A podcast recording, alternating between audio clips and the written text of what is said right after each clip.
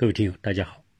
前面两期跟大家聊过英国的那一个人类学家啊，叫理查德·林恩的，啊，他呢对人类的智商和种族和国家和地域啊这些因素结合起来，他进行了五十年的研究，写了很多书，其中还画出了人类的。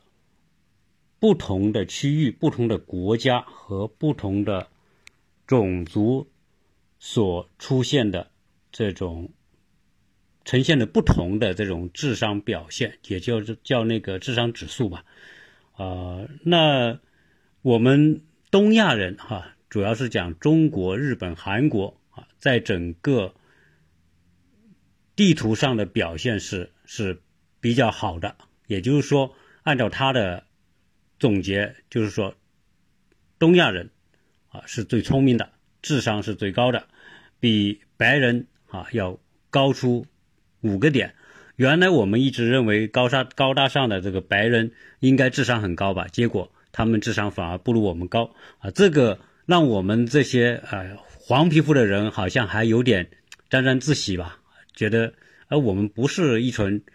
呃，什么东亚病夫啊，蠢蛋，我们还是不错的嘛，对吧？智商最少比你高嘛，啊，所以可以得意一下。但是呢，呃，还有一个族群，我们一直没讲，我相信大家也也会有这样的疑问。你既然讲到这个东亚人啊，中日韩人智商高，那世界上还有个更牛逼的民族叫犹太人，那犹太民族他的智商怎么样呢？啊，今天呢就。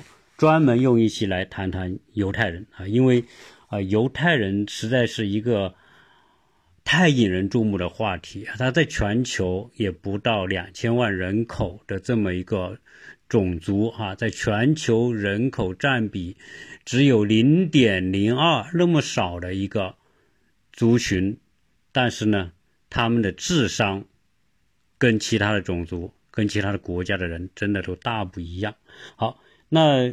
它到底有什么区别？先说说啊，这个犹太人的智商的高度。呃，有一个有一本书吧，是剑桥大学出的。这本书呢，名字叫《遗传学与司法：从机会到选择》。那这一本书呢，就其中讲到了犹太人的智商指数。呃，高达多少呢？人均是一百一十七啊！大家听完之后不要跌眼镜啊！这个一百一十七，人类的平均的智商是一百，也就是说，它比平均的智商高出了一百一十七啊！白人是一百，我们东亚人是一百零五，它比东亚人高出十二点。那这十二点到底意味着什么啊？那犹太人好像也不是一个严格意义上的一个以血统划分的一个民族，因为犹太人也也有不同的呃种族的，其中还有黑人犹太人，对吧？那肯定显然他们在血统上是不是一致的？那犹太人的平均智商这么高？而且呢，他问题是他散落在全世界，啊，那这样一来呢，就是说这个话题就特别值得研究。到底犹太人是一个宗教意义上的民族呢，还是一个 DNA 基因意义上的民族呢？啊，因为我刚才讲，它散落在世界，呃，在什么东欧啊、西欧啊、中欧啊，啊都有。还有其他的，这个在美国都有。那他这个智商这么高，如果你说，呃，他的智商可能也有高有低吧？那肯定嘛，对，嗯，不管你多聪明的人，可能也有一部分是属于不怎么，那有有低的那一部分吧？那可能低的那一部分也不一定有这么高，可能就是一百啊、几十的也有。但问题是，如果他有一百、有几十的，那意味着呢？要达到一百一十斤呢，那有人就是一百二、一百三，对吧？那就说有，啊，爱因斯坦那样，对吧？一一百一百五六十那么高，那可能也有啊。但是总之来说，呃，这个平均数啊是高的令人惊叹。那在犹太人当中呢，又分很多的不同地域的啊，有东欧犹太人，有西欧犹太人，有中欧犹太人。那这本书里面，其中讲到中欧的犹太人是表现最最最卓越的啊。那中欧的犹太是指哪个呢？是指现在德国啊，原来的普鲁士，现在德国这块地方。啊，也奥地利啊，包括匈牙利啊的这个区域，就是欧洲的中部嘛。你看，从欧洲的地图上来看，呃，欧洲那么一块地方，三百多万平方公里的地方啊，中间呢是什么？是德国。啊，然后什么丹麦。啊，奥地利、捷克，包括波兰。啊，匈牙利。啊，这个算中欧。那往东欧呢，就是什么？什么罗马尼亚、保加保加利亚哈那些。啊，乌克兰这是东欧。那西欧呢？西欧是法国、什么西班牙、英国。啊。那北欧那当然就是波罗的海三国，呃波波罗那个那个什么斯堪的纳维亚半岛，什么丹呃丹麦，丹麦也算中欧，然就属于挪威呀啊，瑞典、芬兰呢，那个属于北欧。那唯独这个中欧的犹太人表现最厉害，啊，而且呢，中欧这个地区的犹太人啊，占整个犹太人的比重是最高的，也就是说百分之八十，在欧洲的犹太人百分之八十都在中欧，也就是都在德国、波兰、匈牙利等等这一带。啊，所以这也导致说，当时第二战、第二次世界大战之前，希特勒灭绝犹太人计划，正好那一块地方就是中欧，啊，他包括他后来侵占波兰，对吧？呃，奥地利、匈牙利这些都被他侵侵占了。那德当时希特勒侵占的时候，大肆的这个灭绝犹太人，使得这个当时六百万犹太人啊被屠杀，很多无数的人关进集中营，啊。所以犹太人在那个期间遭受到的这种伤害是极其巨大的。好，那说德国的犹太人啊，中欧犹太人最牛，那到底有哪些表现？我们来看一看。呃，如如先说说这个德国犹太人的杰出成就啊，对人类的杰出成就，特别是表现在这个科技方面的啊杰出成就。那其中。我刚才讲了，这个从一九五零年以来，啊，我们讲这个诺贝尔奖的获得者，那当然诺贝尔奖还是很受全人类公认的啊，一定是高水平的、最高水平的这种在科技领域的啊各个学科领域的奖励。那一九五零年以来，整个的德国犹太人，也就是中欧的犹太人，一共有一百一十七人获得诺贝尔奖。占整个诺贝尔奖的百分之二十九。那人口呢？犹太人的人口总共也只有零点零二五。那你想想这个比例是有多么的悬殊啊！也就是说，他只占这么少的人口，获得了人类将近百分之三十的这种科学的研究的成就和成果。呃，在美国，犹太人。大概也是一千，呃，不到一千万吧，啊，你百分之二点二，如果按现在美国人口三点三亿来说呢，大概也是六百多万的犹太人，但是犹太人在美国那可是可是真的有目共睹啊，因为加上这个美国呢，啊，历史上呢没有反犹。这一说更没有迫害犹太人，所以在美国的犹太人的发展和他取得的成就也是最稳定的。呃，现在在美国大学里面的老师大概有百分之三十是犹太人。在美国牛逼的常春藤名校啊，大家都说要去去常春藤，要哈佛、耶鲁等等这些啊，美国东部当时最好的这些顶尖大学。有百分之二十一的学生是犹太人，也就是说，犹太人占有常春藤学校的百分之二十一的学生在计算机领域里面的最高奖叫图灵奖，就相当于诺贝尔奖这么。因为诺贝尔评奖的时候还没计算机这一个学科呢，所以后面专门有一个图灵奖，就是啊对计算机做出杰出贡献的这个科学家叫图灵。在美国的图灵奖，那有百分之二十五的获奖获奖者是犹太人。呃，今天美国富人很多，美国富人当中有百分之二十三是犹太人。那这些犹太富商的不用讲了，什么洛克菲勒啊，这是属于都知道的哈。这些特别什么扎克伯格啊等，这个就不一一列举。反正呢啊，他们什么华尔街啊、银行家啊，这些很多就是犹太人。然后在呃美国的一个非常有影响力的产业叫影视行业啊，特别是在电影行业，犹太人也是非常非常卓越。那比如说演这个《拯救大兵雷恩》的那些那个导演呢，啊，这个呃都是犹太人。在这些犹太人呃导演的里面呢，犹太人大概占了百分之三十八。啊，很多的现在美国的那些著名的电视台，什么 CNN 呐。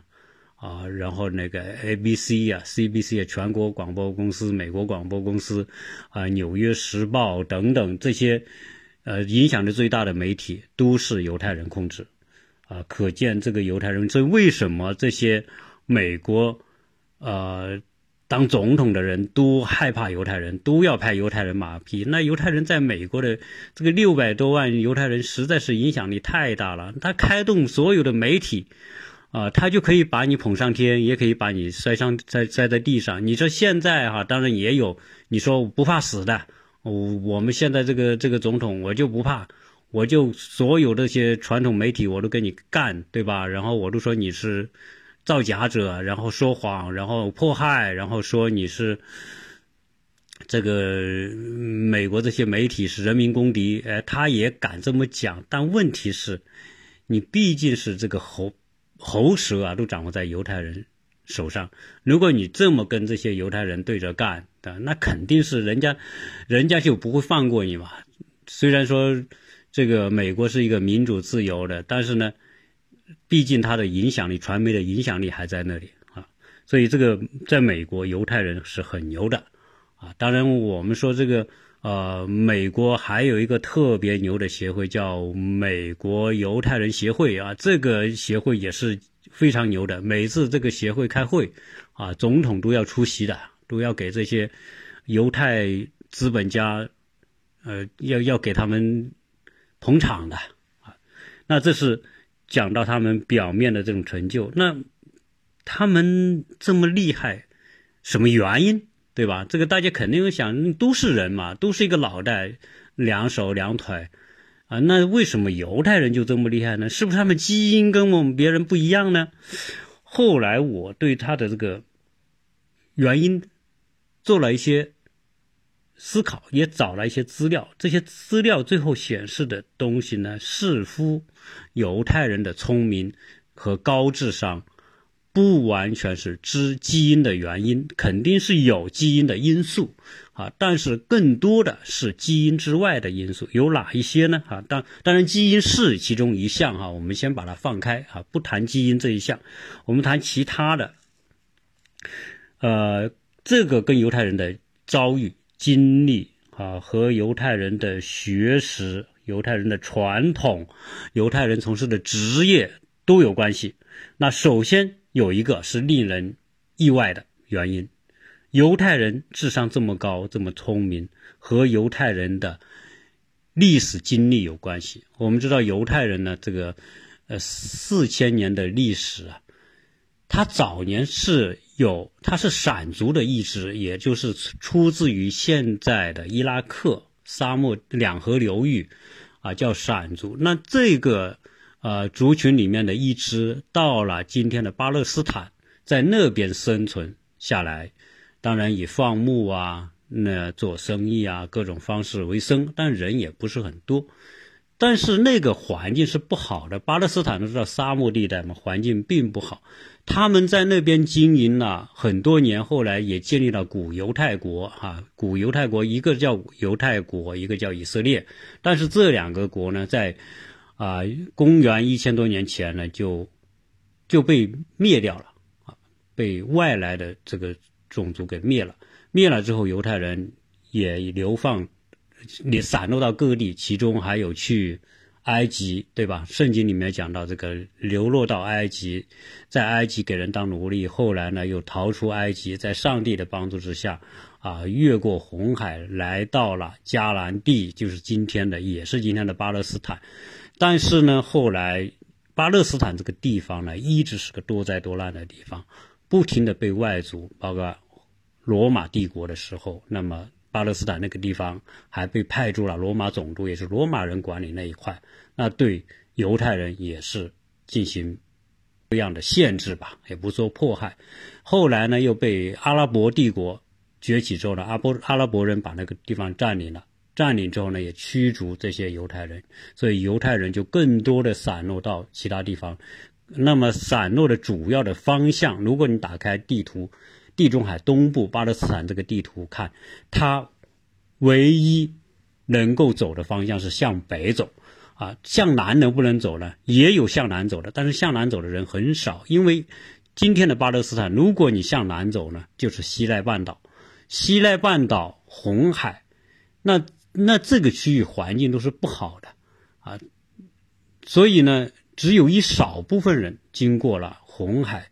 西奈半岛到达了今天非洲的东北部埃塞俄比亚那个地方，但那些呢是所谓的黑人犹太人，啊，当然犹太人今天他也认那一支啊，因为犹太人说这个有十二个部落嘛，啊，那大部分人是向北经过现在的叙利亚、黎巴嫩、叙利亚到土耳其，再经过土耳其、小亚细亚，越过。这个波斯普鲁斯海峡、达达尼亚海峡向西进入欧洲大陆，到了希腊，啊，到了后来又到意大利，到西欧、中欧，啊，所以大量的人在被古以色列国被灭了之后呢，他们就向这些地方散落，但大部分呢就是集中在今天的中欧。呃，如果你要是看圣经的话，圣经里面就有大量的关于希腊的描写啊，希腊的那个地方，什么保罗啊，在希腊啊坐船啊等等，这些都有啊，也有大量的描述这个叙利亚的大马士革的啊，那个包括这个今天的土耳其那些地方啊，我们在啊一。六年的时候去过一次土耳其旅游，那土耳其旅游呢，啊，其中我们除了去到这个君士坦丁堡，它现在的这个首都之外，也就是那个啊那两个海峡，就是黑海和地中海连通的那个海峡，那个两岸啊，就是君士坦丁堡。那在土耳其呢，还有一个地方。啊，叫卡巴拉奇亚。卡巴拉奇亚那个地方呢，是一个，呃，我们说当初啊发生火山，火山灰特别厚，就把那个地方给形成了这种火山地质。啊，但是火山地质呢，是一种比土要硬、比石头要软的那么一种地质结构，大概有几十米高。啊，后来经过侵蚀啊，就出现那种像。像这个外星一样的这种景色，所以当时《星球大战》的外景啊，美国八十年代《星球大战》那个电影的外景就是在阿帕拉契亚，呃，那个卡巴拉奇亚那个山区拍的啊。今天你去土耳其卡巴拉奇亚旅游，你就会去做一个热气球啊，那个热气球就是在卡巴拉恰斯那个区域升起，然后飞飘在空中的气球。啊，那种热气球，人人你可以坐在这个气球这个吊篮里面，然后它可以升到一两千米的高空，你俯瞰整个地方，特别的奇特的景色。就在那个地方，曾经在公元三世纪以前呐，也就是在公元一世纪左右呢，就有大量的犹太人逃到了那个地方。为什么逃到呢？因为犹，因为这个基督教在欧洲合法化之前，这些基督教是遭迫害的，他们就从巴勒斯坦。啊，因为基督教的诞生地也是在巴勒斯坦，那些教徒从巴勒斯坦逃到今天的土耳其卡帕拉西亚那个地方，那没地方去啊，怎么办呢？要是这些人呢，都是虔诚的这个信仰基督的那种基督徒，他们就躲在这个山区里面挖洞啊，因为那个土啊，它。比较硬，但是呢，它又不像岩石那么硬。你挖完洞之后呢，人能躲在里面，所以当时有很多人，据说当时有差不多是，呃，成百上千的这些，甚至更多的这些基督基督受迫害的基督徒来到这个地方，就在那山里面挖了很多的洞，然后也挖了窗户，在这洞里面呢，他们也有教堂啊，也有住的地方，也有教会学校啊。总之呢，是真的是。现在这些古迹能够保留下来，我们去旅游的人还能看到，也是一种啊，对基督教的历史啊，可以有一个真切的感受。当初这些人的信仰真的是非常非常的强大，再艰难的环境，再怎么样的迫害，他们都不放弃他们的信仰。啊，那我们在这里面还拍了很多照片啊，而且那些基督徒在那个区域还挖了一个地下城，就地下就像地道战一样的挖在地下，然后一个区域跟一个区域连通，很长的一个啊一个地下活动的一个空间。啊，这个可以，我说这个是什么呢？就是说当初的这个犹太人呢，在遭受迫害之后，他们的迁徙方向就是经由叙利亚。土耳其进入今天的中欧和西欧啊，大量的，你看从土耳其再往西一走，那就往西往北一走就是奥地利、匈牙利、德国啊，所以啊，今天在中欧犹太人多的原因，是因为这种历史的啊或者是地理的局限啊造成的。那由于这个犹太人。他们是没有祖国嘛，就流浪各地。但是犹太人呢，他有他的信仰，他有他的这个族群共同遵守的一些道德文化观念，特别是宗教的约束啊。所以就是说，只要是犹太人，他就要遵守。比如说，在在为人方面，那他的指导就是他的圣经啊。圣经当然分旧约和新约啊，我们。如果说基督教呢，他信的就是旧约加新约啊，读的是这个书。但是犹太教呢，我们说犹太人他信犹太教，犹太教的圣经就只有旧约，就没有新约这一部分啊。关于啊基督、耶稣基督这一部分就没有。那他们由于这个独特的信仰，他们就抱团走到哪，他们就是做基本上的互助在一起。讲自己的语言希伯来语，读自己的圣经，然后读自己的塔木德，啊，做生意，啊，所以他们是一群很紧密的，啊，和外族不一样。他就算来到了中欧，啊，住下来，他们也有犹太社区，犹太社区有自己的管理体系，有自己的法律，有自己的裁判所等等，啊，所以他们就变成了什么呢？变成了这种国中之国。啊，当然，他所谓“国中之国”打引号的，就说这个社区就是犹太社区，啊，他有犹太教堂，犹太人一到哪里，先建犹太教堂，然后围绕着犹太围绕犹太教堂来居住，来从事各种活动，啊，这是犹太人在欧洲大体上都是这样。那犹太人这种特性呢，跟当地人不是犹太人的当地人是会形成隔阂的，而且这种隔阂还非常严重，啊。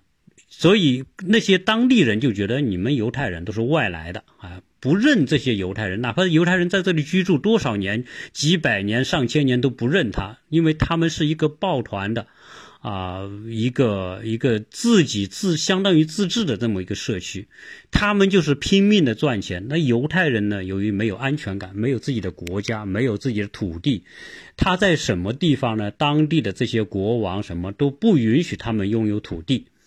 啊，把他们作为一种外族，那所以犹太人能做的就是怎么办呢？就是做生意啊，啊，做各种贸易啊，做做各种买卖呀。那由于这样一来呢，所以犹太人是最善于经商的嘛。啊，当然犹太人善于经商，除了他这种条件之外，确实他的这个从他的信仰里面也是有助于他的经商。比如犹太人要讲究诚信。啊，不能够犹太的这个什么八嗯，那个摩西十诫里面就是讲做人的基本的准则啊，不许偷盗啊，不许欺骗，不许撒谎，不许奸淫，啊等等这些这些东西嘛啊，当然这个犹太人是确实是按这个来做的啊，所以犹太人呢在每个地方呢他们就拼命赚钱，因为他没有安全感，所以别人这个当地的这些当掌权者随时可以把他驱驱逐啊。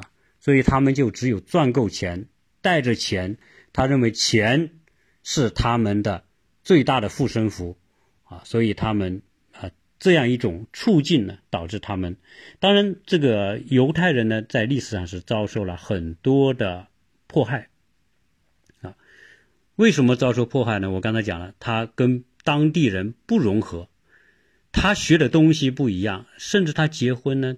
都尽量不和外族人通婚，尽量犹太人和犹太人，因为他有共同的信仰作为那个，加上呢，犹太人呢，在各地所从事的工作啊，因为犹太人重视教育，所以他们都是有文化、识字，又读圣经，又读他们的商这个什么塔布塔木德经商指南等等，他们这些人在什么地方所从事的职业，都是当地社会比较高层的职业，比如说。当律师啊，当医生啊，当作家呀，当这个艺术家等等，他们都是属于社会的这种高端人士。那所以这样一来呢，啊，这些人这个在当地呢都过得很好啊。是犹太人，只要不是在受迫害的环境之下，他们都生活的很好啊，都有钱啊，包括。在中欧的这个当时在德国的犹太人，在希特勒上台之前，那犹太人是德国人里面生活最富裕的，呃，家家家都是有很有钱的这种，啊，但是因为这种情况，犹太人也特别容易遭妒忌，啊，一有煽动呢，有可能犹太人就被被别人迫害啊，或者是说啊抢夺财产呐，啊，或者怎怎么怎么样啊，实际上在历史上呢，这个犹太教。和基督教是有很深的这个仇恨的啊，实际上犹太人遭迫害，很大程度上呢也是早期的这个基督教对犹太教的一种一种争夺吧啊，但所以当时呢也有很多的传说啊，说这个犹太人。不好，或犹太人这个祭祀的时候呢，杀小孩来祭祀，等等，这一切的传闻和传说呢，都导致煽起了很多的仇恨，啊，所以呢，这个他们经常遭到迫害。但是正因为这种遭迫害的经历，所以使得犹太人都处于一种跟别人不一样的状态。首先，他们在能力上都特别强调，然后做生意啊。从事职业也比别人做得好，也更注重赚钱，注重赚钱能力的培养，啊，所以这个对他们的智商，啊的提高，对整个族群的智商提高是有很大的帮助的。在那个年代，在一两千年前，很多人都不识字的，中中世纪的欧洲识字的人没几个，为什么中世纪的这个？教堂里面大量的那些画呀、雕塑啊，那些彩色玻璃画的那些图案，为什么啊？为什么要有神父啊？要有这个传教士啊？因为当时的这个中世纪的这些欧洲人都不识字的，大部分百分之九十以以上全是文盲，只有那些传教士、神父他们才识字，而且那个时候读圣经都是什么啊拉丁文。啊，所以呢，这个大家都不识字，也不读圣经，也不会读圣经，所以你就去教堂啊。教堂里面呢，他就画成各种故事，圣经故事画成画。你不识字没关系，你看画，看画能够反映那种故事，怎么做人呐，该该跟跟上帝的关系等等，就就是这些内容呢，就变成图案化啊。但是犹太人不是，犹太人他们都识字啊，所以这个呢，啊，导致了他们。也是受迫害的一个原因。那同时呢，犹太人呢，经常处于逃亡当中，啊，处于危难当中啊。在历史上，不光是第二次世界大战之前犹太人遭迫害，实际上在在中世纪犹太人就遭迫害，在近代也遭迫害。就是二战之前，包括在俄国就大量的屠杀犹太人。当时这个俄国的嗯那个那个亚历山大二世，这个俄国的皇帝沙皇被人刺杀。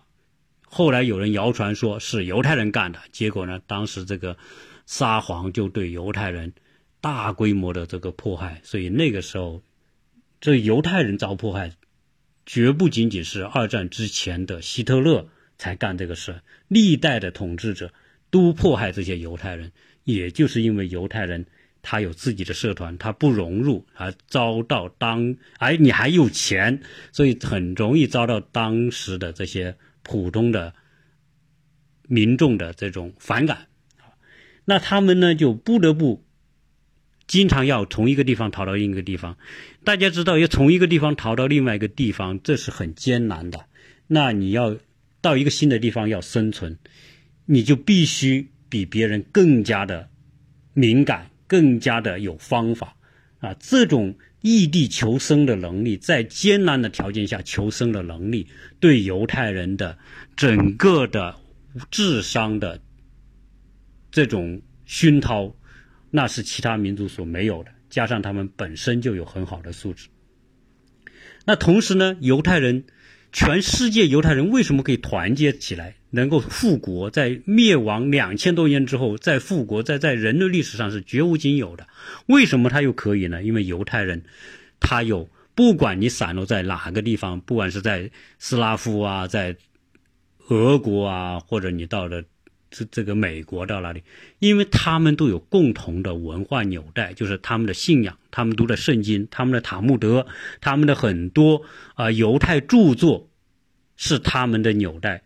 他们注重契约，所以犹太人虽然逃亡到一个新的地方，只要能够亮明他的犹太人身份，如果他遇到他新到的地方的犹太人，这些犹太人都会接纳他们，啊，都会什么？都会给他们提供帮助，因为他们有一很多的共同的价值观，他这种了解啊。啊，可能他们不说同样的语言，但是他们也很容易信任，这是犹太人跟别的民族真的不一样的地方。那也有一些人从医学的角度研究，他说这个犹太人呐，可能有一种病，这种病呢，这个和别人不一样，它会导致这个人体的这个脑袋里面的某种细胞的增长，而这种细胞增长从某个角度来说呢。啊，是对他的脑细胞的发育是有帮助的。当然，这个是一种推测哈，这个细节的我们不讲啊。这可能也被分析为是犹太人啊与众不同的原因之一。犹太人和别人不一样的另外一个原因就是他们都是上帝的选民啊，在圣经里面讲，上帝拣选了犹太人，所以他们都读着。共同的那一本上帝的话语，那本圣经，然后呢，他们教育小孩，就是所有这些犹太人，他信犹太都必须是，呃，都信犹太教的。就是你说一个别的不信，那是另外，绝大部分他们信犹太教。然后呢，呃，他们在各个地方呢，这个，呃，首先在思想意识观念上啊，由于这种信仰，就带给他们不一样的。加上他们都能够互相的帮助，呃，犹太人之间的抱团也是很厉害的哈，要加上这个宗教认同嘛，啊，所以他们就很容易形成怎么说？如果结婚，他们一定是先尽量是在族内通婚，啊，这个你说族外通婚的有没有？有，但是但凡不是在非常时刻，他们基本上呢都会选择啊自己。本族的人一起通婚，那这个对他们的这种所谓的下一代的这种智商的提高，应该也是有帮助的。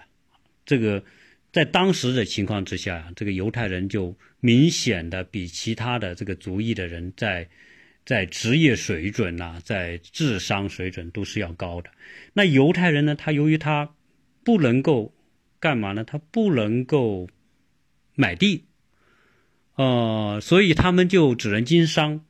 说白了，就做贸易嘛，做买卖。那经商做贸易呢，他们的语言能力要求特别好。在流浪到世界各地的时候，你你在一个地方要生存，你首先要能够跟别人沟通嘛，沟通就需要有语言能力。所以犹太人的语言能力比其他的种族的人就是不一样。犹太人能说几国语言的人。大把的。今天你到以色列去，很多以色列的孩子英语是一定会讲的，西班希伯来语一定会讲的，有很多会讲德语、讲法语、意大利语的，啊，有的人就是通好几门语言，所以他们走向世界都没有什么障碍。而且他们这个语言呢，有一种语言叫叫伊地叙语。这个伊地叙语里面实际上是大量的是有德语、西班牙语、斯拉夫语等等组合在一起的。这种语言结构啊，有一个很大的好处，就是比如说他不管到斯拉夫语区，哎，他的很多内容他们是能懂的，哪怕他是从别的地方来的，他也能够跟别人进行沟通。啊，这种语言能力啊，是犹太人特别的地方。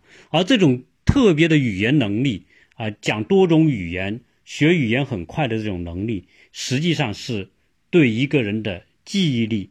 对一个人的心智要求，对人的这种思维创造力各方面都是有很大的帮助的。你想想，一个学语言很快的人，他的天分一定比学语言慢的人要高的啊！所以，犹太人的语言能力也是别的族裔的人想象不到的。你说马克思是犹太人，那马克思会多少语言？德语、日语、法语、英语这些都会啊！什么恩格斯，那都是。五六种语言是是很平常的。今天你在欧洲，那些犹太人受过很好教育的，三四种语言是最起码的，啊，所以这个是不一样的。那另外还有什么呢？就是说，这个，呃，犹太人对思维的训练的要求不一样。这犹太人小孩子。啊，都会下一种棋，叫国际象棋。我们知道，我们今天在美国，我小孩在学校也学国际象棋，也好在他对国际象棋还感兴趣。经常我一他一放学回来就抓着我跟他下。开始呢，他是下不过我的，到现在我还经常下不赢他。而这个这个犹太人的小孩都下国际象棋，所以曾经有些书上就把国际象棋就叫做犹太人的象棋。啊，那同时呢，这个犹太人还有一种什么呢？就是他们的这个音乐的才能不一样。啊，说犹太人的大脑是充满旋律的大脑。我们看在欧洲的历史上，有很多的音乐家、作曲家都是犹太人。而犹太人对音乐的那种天生的喜好，使得犹太人里面大量的有啊各种各样的这种艺术人才。而且呢，他们这个你说音乐好，弹钢琴、小提琴、作曲，那好像小提琴这些大量的犹太人都会。爱因斯坦不也是小提琴拉的很好吗？那这些音乐对人的大脑的开发，现在科学证明它是真正意义上对大脑开发最有帮助的一种艺术方式之一啊。所谓的这种对神经。细胞大脑的神经细胞的刺激，啊，对数学、对记忆、对创造力、抗压能力，啊，等等这些东西都是啊有帮助的，啊，所以这个我们看有一个电影叫《钢琴家》啊，这个钢琴家讲的就是当时在波兰，德国入侵波兰、占领波兰之后，在一个社区里面有一个犹太人的钢琴家躲在一个。被炸毁的社区里面，然后呢，他他就是喜欢钢琴，就是在那种条件之下，他身边有一件有一件钢琴，他还弹弹出钢琴来。弹钢琴的时候呢，当时占领这个地方的德国有个军官也喜欢钢琴，就听到琴声之后呢，就找过去，在一个废墟的房子里面找到一个看到一个人在弹钢琴，啊，围绕着这个故事讲的这个德国军官，啊，出于啊。对艺术的共同的喜好，他虽然知道这个弹钢琴的是犹太人，他也没有抓他，也没有杀他，而是保留他那一点空间，给他提供一定的生存的什么食物啊，让这个人能够生存下来。这个是一个真实的故事。后来这个人在二战之后，他还就这一段经历讲了他的故事，而当时这个没有伤害他的这个德国军官。啊，当然是一个日耳曼人呐！最后呢，作为战犯啊，被处死了，啊，所以，那我们今天讲这个音乐的这种训练啊，对孩子们，但是呢，音乐关键是你要能持续。我现在很担心，你看我孩子学钢琴，我我我们家的杰克学钢琴学了十一年，到现在。但是现在呢，他由于功课啊各方面原因，他就不像以前能够坚持，我就很担心。我说，如果你一项这种音乐的能力你不持续的话，你你时间一就会掉的，那如果他能够坚持下来，能成为他终身的爱好，对他我刚才讲的，对这种他的个人的能力、创造力、思维、数学啊，都是很有帮助和抗压能力啊。音乐是可以舒缓压力的。那我们曾经看到这个，在希特勒迫害犹太人的时候，中国的上海是开放大门接纳了两万五千名犹太人，两万有千五千多的犹太人逃离欧洲来到中国的时候呢，他们在上海就是马上处于异地的环境，他们也能够很快的找到他们的生存方式。啊，其中就有很多音乐家，他们就组织在一起，组建了他们自己的犹太人的这个乐队。所以，你像这些人，随时他就可以组织一支乐队，就会有钢琴的、小提琴、大提琴、什么管弦乐的，这些都会。啊，这就是他们这个这个族裔的人真的是与众不同的地方。啊，那我们讲了这么多哈，这个犹太人。他的这种处境，他的经历啊，他的各种传奇，这些都和其他的族裔我们感觉到是有很大的不一样。那同时呢，这个犹太人帮助犹太人能够这么卓越的，还有一个因素啊，这是专家的分析，认为犹太人的那种对自己这个族裔的高的期待，也就是看得起自己吧，说的不好听就是自信嘛。认为自己是优秀的，这种对自己的高期待，也是导致犹太人不一样的地方。因为内心充满成功欲望的，而且相信自己能成功的人，在生理上都会产生一种叫多巴胺的物质，而这种多巴胺的物质对大脑的发育也是特别有帮助，包括推动我们大脑里面的神经元的这种延伸，啊。然后神经大脑细胞与细胞之间的结合，啊，能够产生他们这种一种特别的物质，叫啊神经传递素，啊，同时呢，这种对成功的这种期待，对成功的预期和对自己的要高的要求，对这个主意也是带来不一样。比如说，他们会更加严格。犹太家庭对孩子的教育同样是很。很高的要求，那肯定不会亚于我们这是中国人对孩子的这种要求。但是差别的有差别的是，他们有一整套的非常好的教育方法。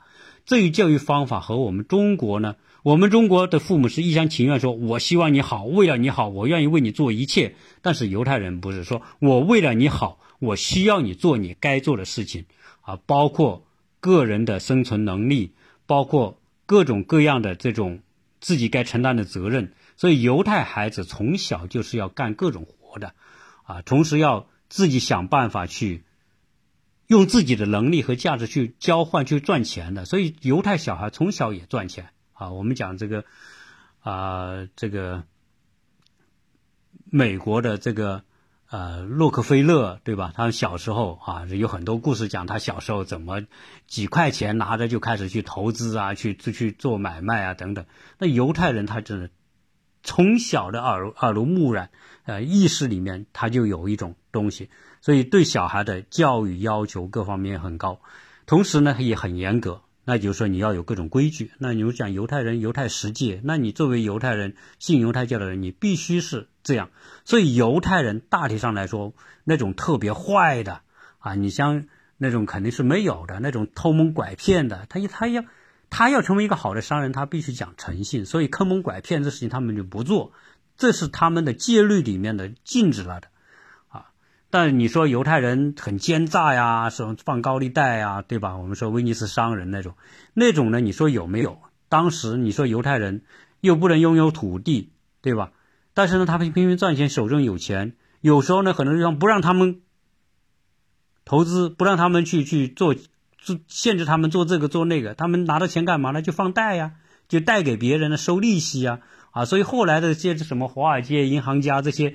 很多为什么都是犹太人？犹太人他就是，他总能找到方法，能够让他们的才能发挥出来，啊，所以呢，这种环境之下，严格的家教啊，这种严格的宗教的要求，使得犹太人家庭和别人家庭不一样，他们家庭关系也非常的密切。他们要，呃，我不有个同学就是犹太人嘛，我问他们，他说我每个星期周六都去教堂。啊，在犹太会堂呢，虽然它也不叫教堂，也叫犹太教堂，啊，那如果你到了欧洲啊，到美国，你要看教堂，看到这个教堂上面有个六角星的，哎，我们一般是五角星嘛，对吧？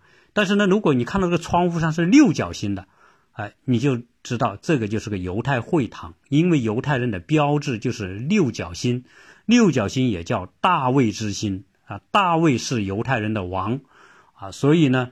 这个六角星就成为犹太人的标志啊！我们在附近也能看到一些犹太人的这个会堂，啊，所以你想要经常接受这个宗教的洗礼，啊，要读这些，他们，呃，我们这同学说他除了周六去教堂，当然我们其他的一些基督徒呢，一般都是周日去嘛。做礼拜，他们是周六，同时他们还有各种各样的读经会，大家一起要读圣经。那你去想想，那很多人会说，你这不是现在有多少人去读圣经呢？对吧？你要说不信，呃，不信教的那些人，你叫他读圣经，他怎么读？他不会读。就是现在很多信教的，他也不读圣经。哎，但是这犹太人他就读他的圣经，啊，那你说这个圣经的东西跟现在科学什么好像都不一致嘛？那你要说，你当如果你去到。